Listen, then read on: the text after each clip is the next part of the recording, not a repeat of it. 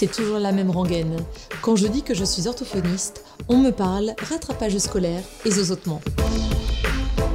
Avec OrthoPower, je vous propose de rencontrer des orthophonistes du quotidien, inspirés et inspirants, qui rendent notre métier si passionnant et tellement varié. Je suis Lucie Cambré, orthophoniste et cofondatrice de SoSpeech, des orthos qui se forment autrement.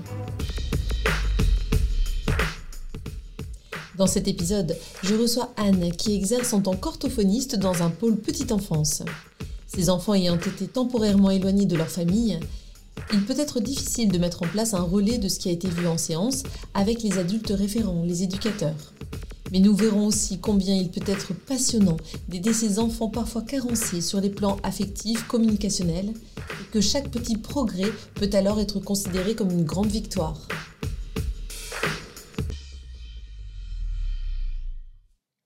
Bonjour Anne. Bonjour Lucie. Merci beaucoup d'avoir accepté cette proposition de participer à cet épisode d'OrthoPower. Aujourd'hui, on va parler de ton exercice professionnel au sein du centre Petite Enfance, c'est bien ça? Oui, tout à fait, c'est ça.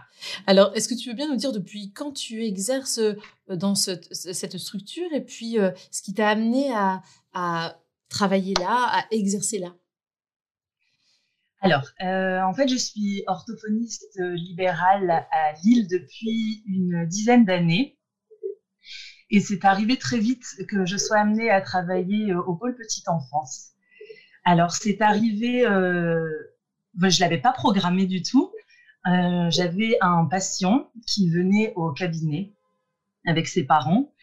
Et un jour, la maman m'appelle pour me dire que la garde de l'enfant avait été retirée et que maintenant je ne verrai plus au cabinet.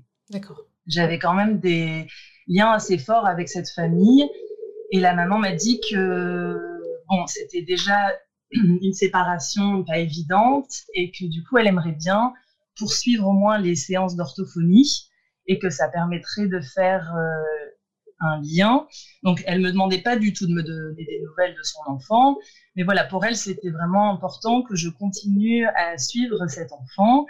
Et donc, euh, moi, j'ai contacté le pôle petite enfance qui m'a euh, dit qu'il n'y avait aucun souci, qu'on pouvait continuer à poursuivre ces séances d'orthophonie. Et donc, je suis arrivée là-bas un peu euh, par hasard et je continue. Enfin, quand j'y vais, j'y vais en tant qu'orthophoniste libérale.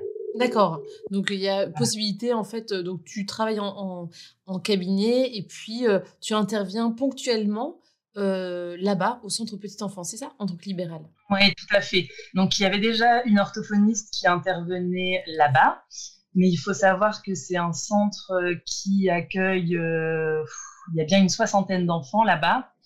Et donc, ils ont pris avec plaisir mon arrivée là-bas et ils en ont euh, profité pour me dire, mais en fait, il y a plein d'enfants qui en auraient besoin.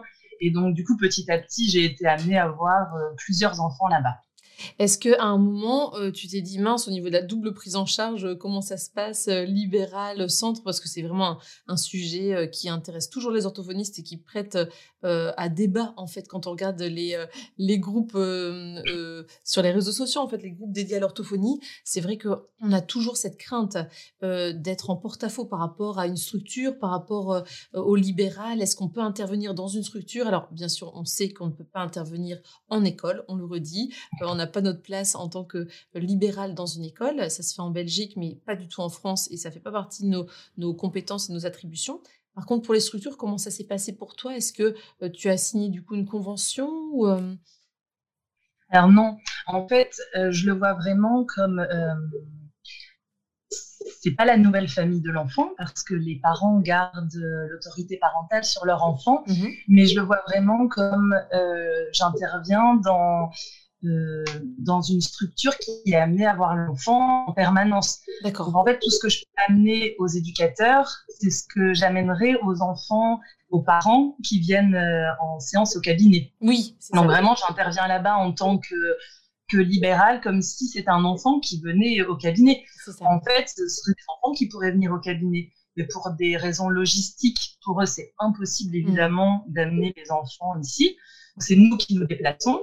Mais, euh, mais voilà, je sais qu'ils sont aussi toujours en demande de est-ce que tu connais des orthophonistes qui voudraient bien venir travailler ici mm. euh, C'est pas tout, euh, c'est pas du tout la guerre entre les orthophonistes pour pour y intervenir. Parce que mm. vraiment, ils ont au contraire besoin de beaucoup de personnes pour intervenir là-bas, parce que dans toutes les tranches d'âge, en général, c'est des enfants carencés. Si je comprends bien, c'est une sorte d'antenne, euh, d'antenne euh, sur laquelle euh, un lieu où les différents professionnels de santé prennent rendez-vous avec les familles, les enfants pour, pour les suivis, en fait, c'est ça? Alors, dans cette structure, eux, ils ont déjà donc des éducateurs, mmh il y a des infirmiers, il y a un médecin qui est là une fois par semaine. Mmh ils ont également des psychologues. Euh, ils n'ont juste pas d'orthophonistes salariés, ah comme dans beaucoup d'endroits en fait, hein, comme dans les EHPAD ou ce genre de lieux où on fait intervenir du libéral parce que eux n'ont pas d'orthophonistes en salarié. Mmh, c'est ça, mmh. tout à fait. Est-ce que au départ, tu t'es senti démuni euh, par rapport euh, au type de prise en soin ou tu trouves que c'est la même chose que finalement au cabinet libéral? Bien sûr, euh, tout dépend à chaque fois de la ville, de, de du mode d'exercice. Il y a tellement de disparités dans nos modes d'exercice en libéral. Mais est-ce que là, tu tu t'es dit que ça nécessitait que tu te t'intéresses davantage au sujet ou que tu creuses un peu plus la question parce que ça te semblait vraiment différent de ton exercice habituel, éventuellement? Alors, ce qui est différent, je dirais, de l'exercice en libéral, c'est les enfants qu'on reçoit. Mmh Parce qu'il faut savoir que là, euh, ils ont été arrachés à leur famille, vraiment, ils le vivent comme un déchirement, et il n'y a pas de suivi psychologique. Donc, c'est-à-dire qu'ils voient ponctuellement des psychologues pour euh, euh, quand, quand, ils doivent aller aux tribunaux ou tout ça, mmh mais il n'y a pas de suivi psychologique. Donc, c'est des enfants euh, on a, enfin, je pars pas avec les mêmes attentes que des ah enfants que je pourrais avoir en libéral. Parce que, voilà, d'un enfant en libéral, on peut attendre euh, de l'attention, euh, voilà, qu'il soit assis avec nous. Là-bas, on est vraiment chez des enfants avec qui je, je parle. Enfin, on fait ça aussi en libéral, mais je parle vraiment de eux. De, il y a des jours où ils sont, moi je les appelle en toupie quand ils sont comme ça. Hmm. Ils arrivent, ils sont euh, voilà, pour le peu qu'ils viennent d'avoir un rendez-vous, euh, ils sont complètement déboussolés. Et donc, euh, c'est vraiment cette approche de je pars vraiment de ce que l'enfant peut faire aujourd'hui mmh et, sans attente particulière. Et voilà, on développe ce qu'on peut ce jour-là avec comme il vient avec ses émotions parce que c'est un contexte quand même très particulier. Et il y a aussi ça de de particulier au pôle petite enfance, c'est qu'on n'a pas de lien avec les parents. Mhm. Je ne rencontre jamais les parents des enfants. Et donc, le seul lien que j'ai, c'est avec les éducateurs. Il faut imaginer que ce sont deux éducateurs pour en général dix enfants. Donc, ils n'ont pas forcément le temps, après une séance, que je leur débriefe pendant un quart d'heure ce qu'on a fait, ce qui pourrait être mis en place. Donc, j'ai hum, j'ai vraiment eu des enfants avec qui c'était pas évident de transmettre ce que je voulais mettre en place. Donc c'est pas du tout un manque de volonté de leur part, mmh. c'est vraiment un manque de temps et, euh, et, voilà parfois aussi de formation. Mais oui. Ouais. Formation des éducateurs, c'est ça? Oui, de formation des éducateurs parce que il y a vraiment des enfants de tout type qui arrivent. Mmh. Donc il y a des enfants euh, avec un retard mental, il y a des enfants porteurs d'autisme, il y a des enfants avec des troubles de l'oreillette alimentaire, et forcément, ils n'ont pas été formés à tout ça. Donc, ils sont preneurs de tout ce qu'on peut leur amener, mais aussi dans la mesure de ce qu'ils peuvent investir. Mmh. Et du coup, c'est vrai que tu l'évoques très justement. Euh, dans ces cas-là, l'accompagnement parental, euh, la guidance familiale ou encore partenariat parental, comme on en parlait avec, euh, avec Jérémy, ça semble impossible finalement. Non pas parce que les parents ne sont pas là, mais parce qu'il n'y a pas une seule figure euh, euh, parentale, paternelle ou d'autorité en fait dans euh, l'entourage de l'enfant qui peut s'en occuper au quotidien pour assurer le relais en fait à la maison ou dans la structure dans, lequel, dans laquelle l'enfant vit en fait. Tout à fait. Bah, chaque enfant a son référent. Mmh en général, c'est au référent que je fais les retours. Il faut encore qu'il soit là quand j'y vais le soir même parce que les équipes tournent et c'est pas toujours les mêmes éducateurs qui sont là. Donc en fait, il faut imaginer qu'il y a de la perte d'information à chaque fois. donne des éléments à un éducateur, qui le transmettra, on l'espère, au référent, qui lui-même, on espère, le transmettra aux parents. Donc tout ça, c'est pas évident. Donc il y, a des informations qui se perdent. J'essaye de beaucoup passer par l'écrit mmh. pour, euh, pour qu'il y ait des traces de tout ce qui a été dit. Euh, je fais des vidéos aussi. Enfin voilà, on essaye de faire des petites choses. On laisse des traces euh, au sein de l'établissement, mais le lien direct avec les parents, je ne l'ai pas, en effet. Et ce sont quand même des enfants qui sont normalement amenés à retourner dans leur famille à un moment donné. D'accord, c'est ce que j'allais te demander justement, si il y avait juste des euh, des rendez-vous ponctuels, des visites avec les parents, ou si euh, à terme on s'attendait à ce que l'enfant puisse réintégrer la famille quand même Oui, alors en général, les enfants voient les parents en milieu protégé, donc mmh. c'est-à-dire euh, au pôle petite enfance, une ou plusieurs fois par semaine. Ils ont rendez-vous avec l'éducateur et les parents. Ils sont dans une salle pour, puisqu'il y a la continuité du lien, hein, comme je le mmh. disais, l'autorité parentale est toujours laissée aux parents. Au fur et à mesure, il y a des découchés. Les enfants peuvent retourner quelques nuits par semaine chez les parents. Et dans le meilleur des cas, l'enfant retourne euh, dans, leur, euh, dans leur famille. Des fois, c'est pas du tout le cas. Hein.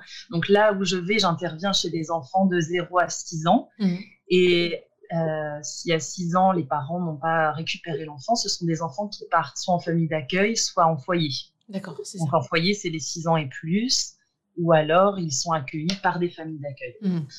Et ce sont, voilà, la plupart des patients que j'ai eus, ce sont quand même des patients qui sont retournés dans leur famille après. Mmh. Et sur euh, la quinzaine d'enfants que j'ai suivis, je n'en ai retrouvé que deux euh, ensuite dans mon cabinet. Parce qu'il y a quand même des parents qui m'ont recontacté en me disant euh, donc, ils ont toujours mon nom hein, par le pôle petite enfance. Euh, ils sont toujours au courant qu'il y avait un suivi orthophonique. Et voilà, j'ai quand même euh, retrouvé euh, deux patients qui étaient retournés dans leur famille et je les ai retrouvés en cabinet libéral par la suite. Ah, très bien. Donc là, la continuité a pu être assurée en fait. Tout à fait, oui, tout à fait. Mais c'est quand même rare. Hein, tu vois, rare, Deux enfants sur 15, quoi. Mmh. Mmh, mmh. Est-ce que tu, à l'occasion d'être supervisé euh, par une psy ou euh, euh, un ou une psy? Est-ce que l'équipe pluridisciplinaire dont tu as parlé, dont tu ne fais pas partie des salariés du pôle petite enfance, mais est-ce que il est possible d'échanger avec d'autres professionnels quand les situations, j'imagine, parfois sont assez difficiles à, accueillir ou alors à, entendre ou, en fait à vivre avec certains enfants? Je n'ai jamais eu de lien direct avec des psychologues. Mmh euh, ceux qui me font les retours, c'est les, éducateurs. Mmh. Donc, ils me préviennent, voilà, il y a eu un rendez-vous euh, au tribunal, euh, cet enfant. donc, les enfants sont toujours au courant hein, de ça, de l'évolution de, de est-ce qu'ils vont rester là, est-ce que les parents ont rencontré le juge, tout ça. Mais j'ai jamais eu de lien direct avec le psychologue. J'ai des liens avec euh, le médecin, mhm. euh, donc qui n'est là aussi qu'une fois par semaine. Hein. donc euh, c'est difficile d'avoir des liens en fait avec l'équipe avec l'équipe médicale. Hmm. Le médecin, il faut, faut vraiment être là sur sa demi-journée de travail et, ah et, je te laisse imaginer que sur cette demi-journée de travail, il est débordé. Voilà, il est submergé de travail parce que hmm voilà, il y a tous les enfants d'un coup. Donc, euh, c'est quand même difficile. Euh, mais ils sont preneurs, en tout cas, de tout ce que tu peux leur apporter, c'est hmm. sûr. Est-ce que tu as ressenti le besoin de parler euh, à quelqu'un? Donc, ça ne serait pas, enfin, ça, n'est jamais arrivé que ça se fasse avec avec l'équipe du pôle petite enfance. Mais est-ce que tu t'es dit parfois que telle situation était tellement terrible que tu avais besoin aussi d'en parler à quelqu'un, bien sûr en respectant l'anonymat et tout ça, mais pour dire de mettre à distance et de te concentrer sur, euh, sur euh, ce pourquoi l'enfant venait en orthophonie en fait. Ouais. Oui, bah alors j'ai la chance de travailler dans un cabinet où on est quatre. Mmh Donc c'est vrai que j'en parle très régulièrement à mes collègues euh, parce que je me trouve parfois face à des situations où je me sens un peu démunie. Mmh voilà, je, pense à, une petite que je voyais euh, qui arrivait, qui était une petite euh, porteuse d'autisme, Et elle, était, elle était très réceptive à tout ce que je pouvais amener. Mhm. Donc, on a commencé le PEX avec, avec cette patiente. Et donc, c'est un moyen de communication par échange d'images. Donc, elle ne parlait pas du tout. Et elle était très réceptive dès les premières séances au PEX. C'est parti, on y va à fond. Euh, la phase 1, euh, elle répond super bien, donc elle m'échange les images et, j'entre en communication avec cette petite. Et le PEX n'a d'intérêt que si j'arrive à le transmettre évidemment à son quotidien. Oui, Moi, en séance, c'est génial qu'elle arrive à me faire des demandes, mais si c'est pas mis dans son quotidien, c'est pas utile. Donc, euh, j'ai un entretien avec sa, avec sa référente, à qui j'explique comment utiliser le PEX. Et, euh, et je vois que c'est pas transféré, que le, classeur est perdu dès la première semaine. Et là, je, je, je, je, partage tout de suite avec mes collègues et je me dis, mais, mais comment je peux faire? C'est vrai que les éducateurs, ça change tout le temps, c'est jamais les mêmes. Et, euh, et, donc, en en discutant, oui, en fait, je peux faire une vidéo. Euh, je peux faire une vidéo que je mettrai sur l'ordinateur euh, euh du centre. Donc, je tourne une vidéo sur, sur laquelle j'explique comment utiliser le PEX. Mmh. Et puis, enfin, c'est les, les, échanges avec mes collègues qui me permettent d'avoir toujours des idées pour être le plus écologique possible.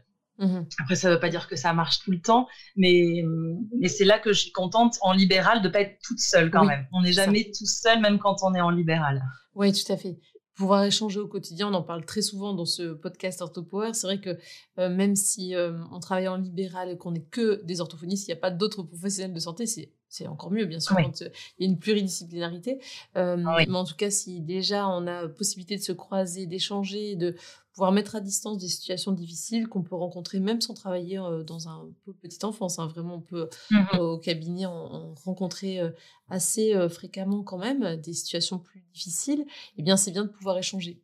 En effet. Oui, tout est-ce que tu, tu, as ressenti le besoin de, de chercher dans la littérature peut-être s'il existe quelque chose à ce niveau-là, de, de t'équiper de, pas vraiment de méthode, mais essayer de d'en savoir davantage sur ce type de prise en soin assez particulière, de par les traumas qu'en général les enfants ont connus, ne serait-ce qu'en effet le fait d'avoir été retiré de la famille euh, constitue déjà un traumatisme pour, euh, pour l'enfant, d'être éloigné de ses, de ses parents, même si parfois ça se passait mal, ça reste les parents, et du coup euh, mmh l'enfant vit cela comme très souvent comme, comme un trauma ou une grosse difficulté, en tout cas un choc. Est-ce que tu t'es un peu renseigné au niveau de la littérature? Est-ce qu'il y a des choses qui existent à ce niveau-là? Alors, spécifiquement pour les enfants dans ce genre de cas, mmh non. Mais j'ai très très souvent, c'est le cas le majoritaire, mmh ce sont des enfants qui arrivent là-bas, qui ont deux, trois ans, voire plus, mmh qui ne parlent pas du tout. Donc, euh, ce sont souvent des enfants qui ont été en carence euh, affective, qui ont été isolés, euh, qui bien sûr ne sont pas allés à la crèche, qui n'ont pas rencontré d'autres, qui n'ont pas rencontré de père. Et donc je, je, rencontre très souvent des enfants qui ne parlent pas du tout. Et là, c'est vrai que le macathon m'a beaucoup aidé. Mmh donc le Macathon qui est un système de communication gestuelle et avec des pictogrammes, mmh. et hum, que le, les éducateurs peuvent s'approprier très vite parce qu'ils sont très parlants. Mmh. Donc hum, ce sont des enfants avec qui j'utilise des gestes et hum, c'est rarement des enfants qui ont des troubles persistants du langage oral. C'est surtout des enfants qui ont été carencés. Et donc, le fait de les, les abreuver de, de paroles et de gestes, ça les aide énormément. Mhm. Et c'est vrai que là, les éducateurs sont très, euh, sont très preneurs de tous ces gestes qu'on peut leur amener et qui peuvent permettre de, de diminuer les frustrations des mhm. enfants, puisque c'est quand même des enfants qui, euh, qui s'exprime, euh, enfin qui, qui, montre énormément d'agacement. Mmh. et le fait de pouvoir déjà exprimer des besoins, des besoins primaires, hein, de, de, mmh. manger, de je suis fatiguée, de je voudrais dormir, de je veux jouer, je veux si je veux là, ça aide énormément. Mmh. Donc c'est vrai que la formation Macaton que j'ai faite avec Marie-Pierre Lemoine a énormément aidé aide dans l'activité libérale, mais a énormément aidé euh, au pôle petite enfance. Et également, alors, à la pouponnière, parce qu'il y a des enfants euh, qui sont retirés à leurs parents dès la naissance. Mhm. Euh, il y a également énormément d'enfants qui ont des troubles de l'oralité alimentaire.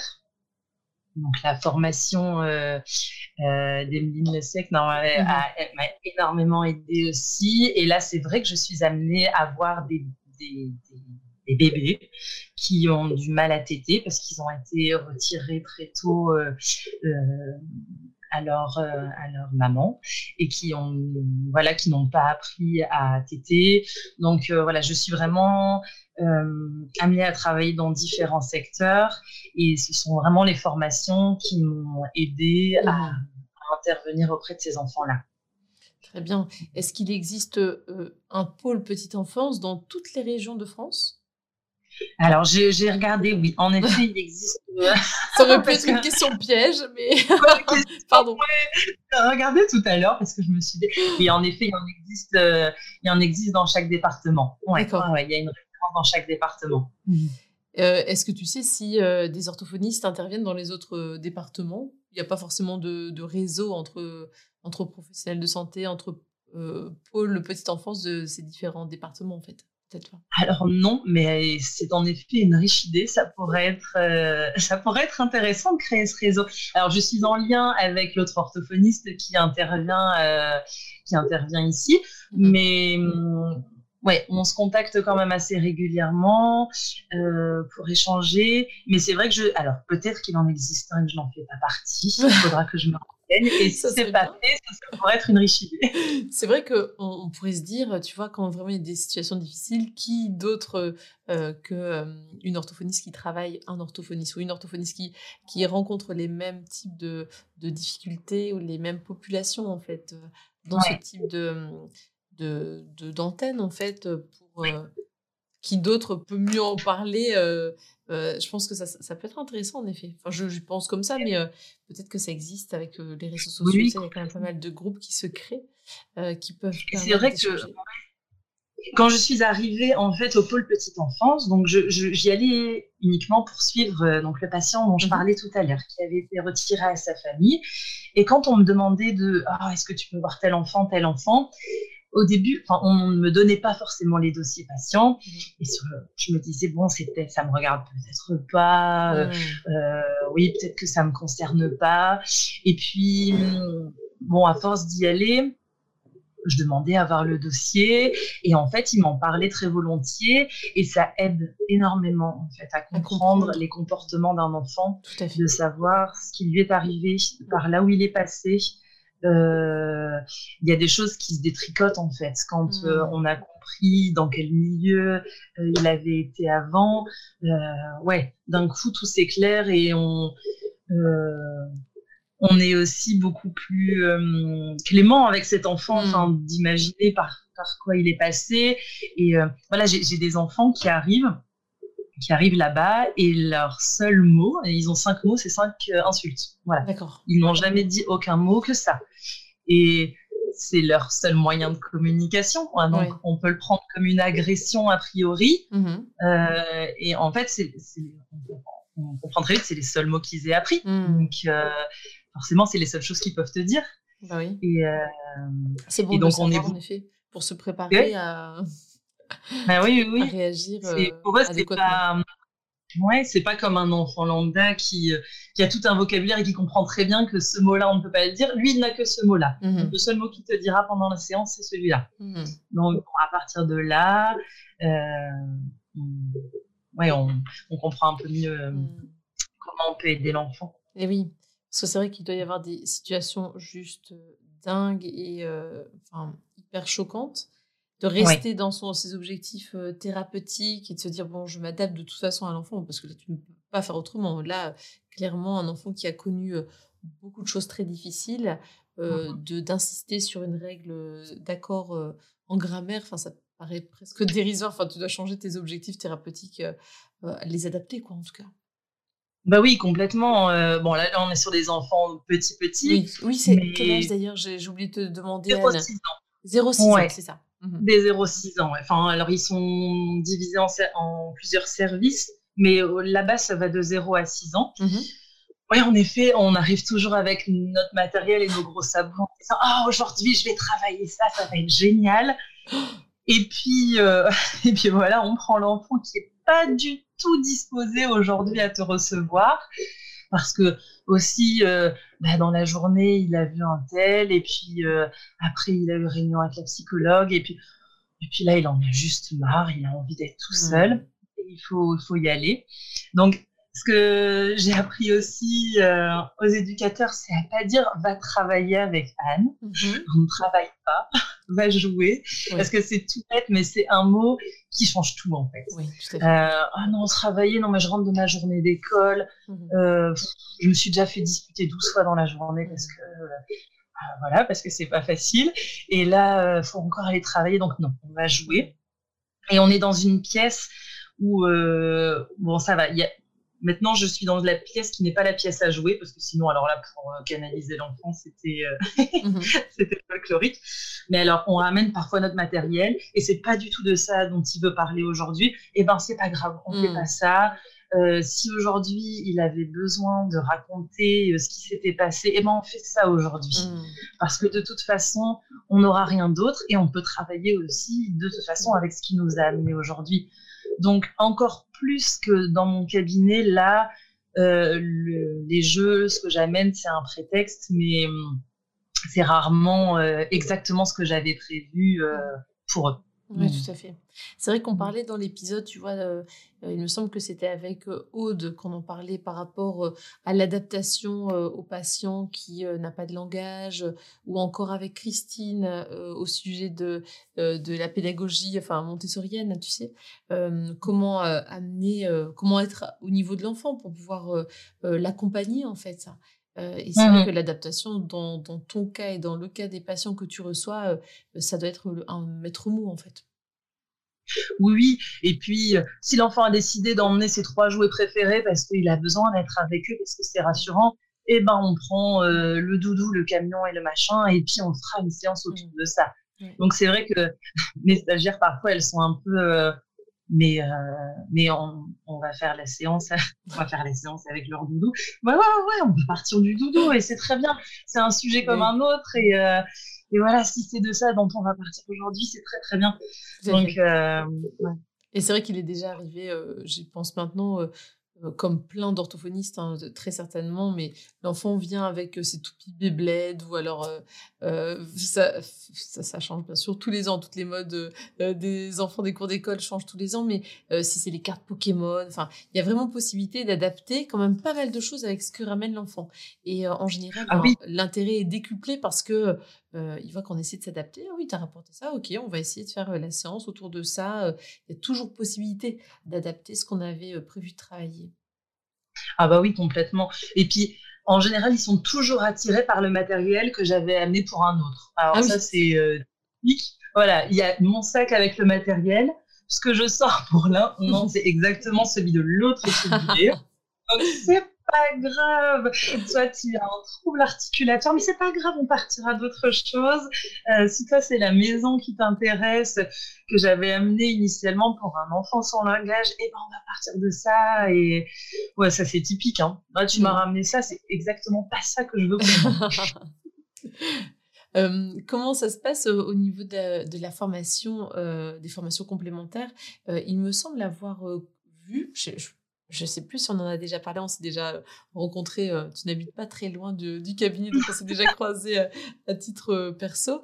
je pense qu'on en avait déjà discuté, tu me dis si je me trompe, hein, mais il me semble mmh avoir vu passer une annonce de formation sur, je crois que c'était DPC, bref, sur accueillir les, les, situations traumatiques ou traumatisantes, une formation pour orthophonistes, mais aussi pour ergothérapeutes, kinés, en fait, pour tous les professionnels paramédicaux, pour mmh savoir comment accueillir, en plus du travail de fond que l'on fait, donc d'ortho, d'ergo, de kiné, avec l'enfant, pouvoir être armé pour accueillir parfois des choses qui sont très, très douloureuses ou traumatiques pour l'enfant.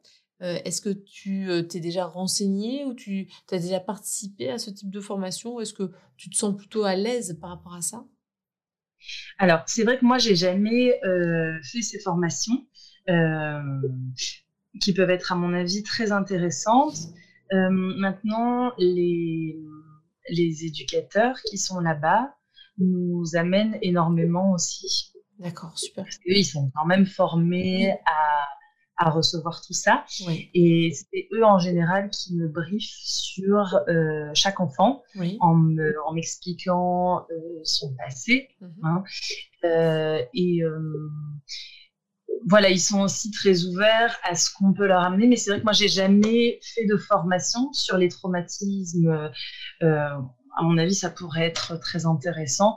Mhm. mais les éducateurs sont quand même très présents et, et euh, aidant aussi parce que je me suis déjà retrouvée euh, dépassée par euh, certains patients mm. qui ont des comportements agressifs envers nous, envers eux-mêmes. Et c'est vrai que quand je me retrouve dépassée, ils ont un peu cette, ils ont cette figure d'autorité pour l'enfant que moi je n'ai pas, mm. hein, qui, est un peu la figure d'autorité parentale qui est un peu transférée là-bas par par le référent. Et, euh, et dans ce cas-là, je, je, je, je, transmets, euh, enfin, je, je remets l'enfant à l'éducateur euh, comme si j'expliquais voilà, aux parents la hmm. difficulté que je rencontre. Hmm. donc c'est bien, ce sont des interlocuteurs assez précieux pour toi pour essayer de décanter, parfois de désamorcer aussi une situation qui peut être problématique en fait. Ouais, tout à fait. Et hum, des choses qui, pour nous, euh, peuvent paraître euh, énormes, une situation qui peut paraître énorme, pour eux est à relativiser. Enfin, ils sont toujours tellement en détente, mais c'est vrai. Oui, aujourd'hui il était comme ça, aujourd'hui c'est passé mmh. ça, c'est pas grave, c'est un jour comme ça, il y aura un jour autrement, et ils apprennent vraiment, ils nous apprennent vraiment à relativiser ah, ce qui s'est passé. Alors à l'école c'est pas toujours évident parce que là ils se retrouvent dans un groupe classe oui où en effet euh, les profs ne peuvent pas gérer tout seul cet enfant. Donc c'est vrai que la discussion des fois avec les... Alors c'est marrant parce que j'ai les retours et des éducateurs et des profs parce que j'ai hmm. des liens euh, des deux côtés. Et c'est vrai que c'est pas toujours évident de se retrouver parce que les attentes qu'ils ont pour le petit enfant ne sont pas forcément celles qu'on attend à l'école d'un enfant en groupe classe. Hmm. Euh, euh, eux, ils sont toujours ils pensent énormément bien de l'enfant, à l'école aussi évidemment, mais il faut comprendre qu'à l'école, des fois, l'intégration est vraiment pas facile pour ces mmh. enfants-là, parce que c'est des enfants qui sont violents aussi avec les autres, mmh. donc qui n'ont pas forcément d'amis, euh, qui ont du mal à créer des liens avec le groupe classe. Et donc euh, voilà, c'est pas que, hum, enfin c'est tout un tout, un truc qui chez ces enfants-là qui est difficile pour eux. Ils doivent hum, ils doivent gérer et le fait d'avoir été séparés, et le fait d'être un peu exclus à l'école, et le fait qu'on les dispute très souvent parce qu'ils ont des troubles de comportement. Donc, c'est beaucoup de choses à gérer. Eh oui. Qui vivent eux-mêmes comme une punition. Mm-hmm. Parce que forcément, un enfant qui a été placé a du mal à comprendre que ce n'est pas lui qui a été puni. Oui, donc il y a énormément de choses qui se jouent en plus de, du problème euh, au départ euh, juste qui relève de l'orthophonie en fait. Hein. Tout à fait, ouais. Est-ce que tu penses à un patient en particulier quand tu penses à, l'apport de l'orthophonie euh, des, histoires où tu te dis, euh, là vraiment, des, cas où tu te dis, là vraiment, l'orthophonie a été euh, salutaire pour lui, ou en tout cas, j'ai senti que l'orthophonie lui avait apporté quelque chose. Ça doit être bien sûr quasiment quotidien quand tu interviens dans, dans ce type de, de structure, mais est-ce que tu as une petite anecdote ou un cas à nous évoquer aujourd'hui? Oui. Euh, alors, il y en a deux qui me viennent à l'esprit.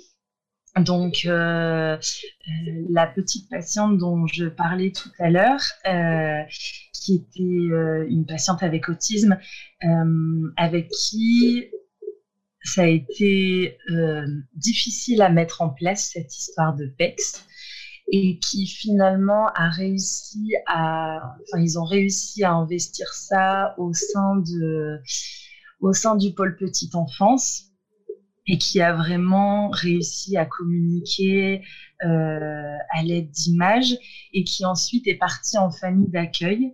Et euh, la famille d'accueil, on lui a transmis euh, donc ce classeur PEX pour qu'elle puisse communiquer. Et c'est vrai que là, c'était génial de se dire qu'il y avait une continuité entre ce qu'on avait pu créer au SUSA ensemble avec les éducateurs et qui, après, une fois parti en famille d'accueil, euh, a pu réinvestir euh, ce matériel. Et, euh, et, ça a libéré tellement de troubles du comportement que, mm. enfin voilà, c'est génial pour tout le monde en fait. C'est génial pour elle qui a pu euh, enfin entrer en communication avec nous, euh, avec les éducateurs. Alors, on a fait aussi un travail sur l'oralité alimentaire avec elle. D'ailleurs, j'en reparlais hier avec une éducatrice et elle, enfin, c'était ça paraît tout simple en fait. Elle, elle détestait prendre, elle détestait manger en fait. Vraiment, elle ne mm. pouvait pas manger. Et en creusant, euh, en fait, il mélangeait les médicaments, tous les médicaments en poudre avec l'alimentation. Donc en fait, ça avait un goût abominable. Ouais, et puis tous les médicaments sont pas prêts à être mélangés et réduits en poudre. Hein. Parfois, la capsule est vraiment nécessaire. Ça, ça en plus, un, goût, un, goût, affreux à ces aliments. et en fait, le jour où on a séparé les deux, bah oui, en fait, c'était parti. C'était, c'était, c'était ça. Et donc, euh, donc ça, ça, ça, c'est, ça paraît évident, mais en fait, ça l'est pas, ça l'est pas du tout. Et puis, euh, voilà, on a 10 enfants à faire manger en même temps. Oui, c'est euh, voilà, c'est beaucoup plus simple de faire comme ça. Oui. Et, et, du jour où on n'a plus fait ça, mais miracle, elle mange en fait et elle prend plaisir à manger. Mmh. Donc ça, c'était, euh, c'était quand même des, des, chouettes victoires.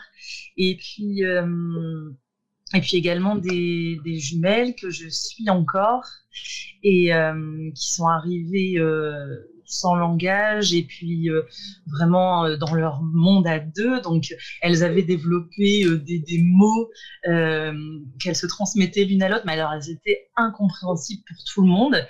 Et on a lancé le, le macathon avec elles, donc certains gestes. Et c'est parti en fait. Donc elles se sont appropriées des gestes elles ont développé des mots quand elles avaient plus besoin du geste. Et, euh, et ça a été, euh, enfin, voilà, ça a été une explosion du langage assez soudaine, quoi. Donc, c'est des petites filles qui venaient d'un déjà d'un milieu de bilinguisme mhm. et où elles, avaient, euh, elles étaient en milieu clos. Et alors, le fait de, de pouvoir interagir comme ça avec l'adulte, euh, les gestes et les mots sont arrivés hyper vite. Et oh, euh, c'est un sentiment euh, génial et pour elle et pour les éducateurs qui, euh, qui entrent en communication comme ça avec les enfants. Et en plus, elles ont pu, comme elles étaient deux, s'entraîner. Donc là, la continuité était possible. Du coup, ça, c'est génial. Exactement. Alors, j'ai fini par les prendre à deux en séance parce que je voyais l'une puis l'autre. Et puis, en fait, bah, on va prendre les deux dans la même séance. Et donc, on faisait des séances d'une heure à trois et, et c'était génial parce que il y en a une qui voit l'autre faire. Ah bah ouais, en fait, ça marche bien aussi eh comme ça. Alors, il y a une émulation euh, assez formidable. C'est génial. Ah, c'est super. Donc, j'ai l'impression que même dans, dans des cas si complexes, euh, le moindre progrès, la moindre amélioration prend encore plus de, de sens, encore plus de, a encore plus d'impact en fait sur la vie de, de l'enfant. C'est vraiment une petite victoire qui doit certainement amener un, un, cercle vertueux où ils reprennent confiance et ça peut décanter peut-être des choses beaucoup plus positives aussi. Ouais, tout est une victoire, en effet. Vraiment, chaque nouveau mot, chaque nouvelle euh, euh, habilité est vraiment vécue comme une victoire et par nous et par les éducateurs. c'est super. bah, eh bien, merci. Euh, Anne, est-ce qu'il y a des, des, choses que, auxquelles tu penses par rapport à cette intervention euh, au pôle petite enfance que tu aimerais rajouter éventuellement? C'est vrai que je dis toujours à mes stagiaires que la qualité première d'un orthophoniste, pour moi, c'est la patience. Oui. Et alors là, ça prend tout son sens quand on y va. C'est voilà. ne jamais s'énerver avec les enfants, tout prendre de manière relative et vraiment prendre le temps avec eux.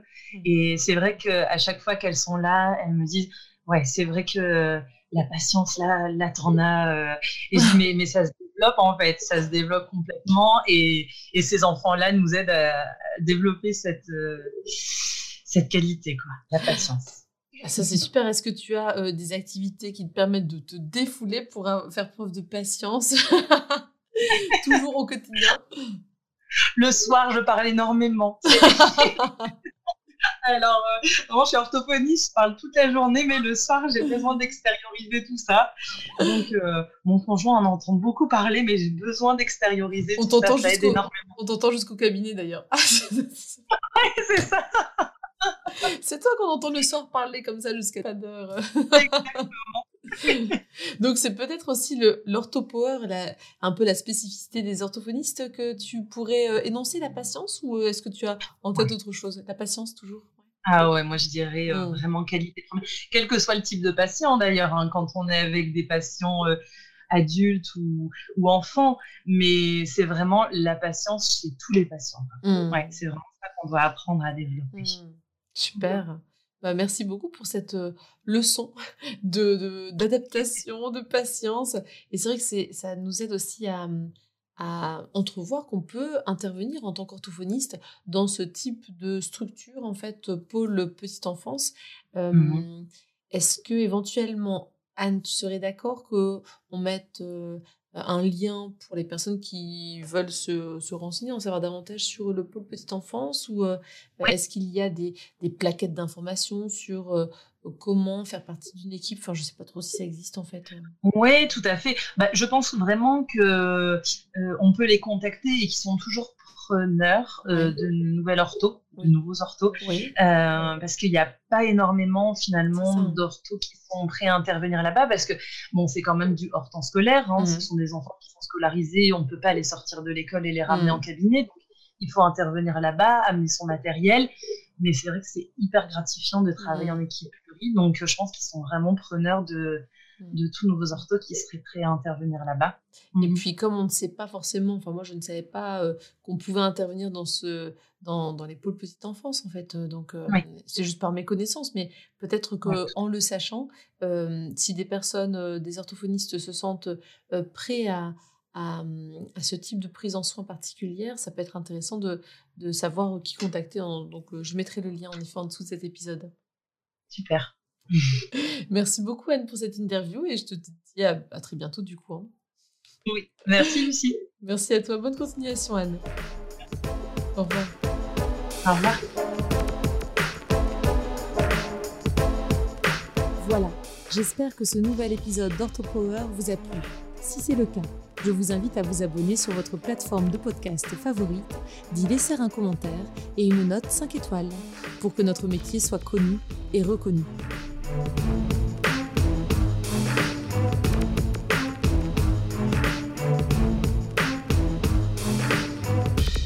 Popcorn.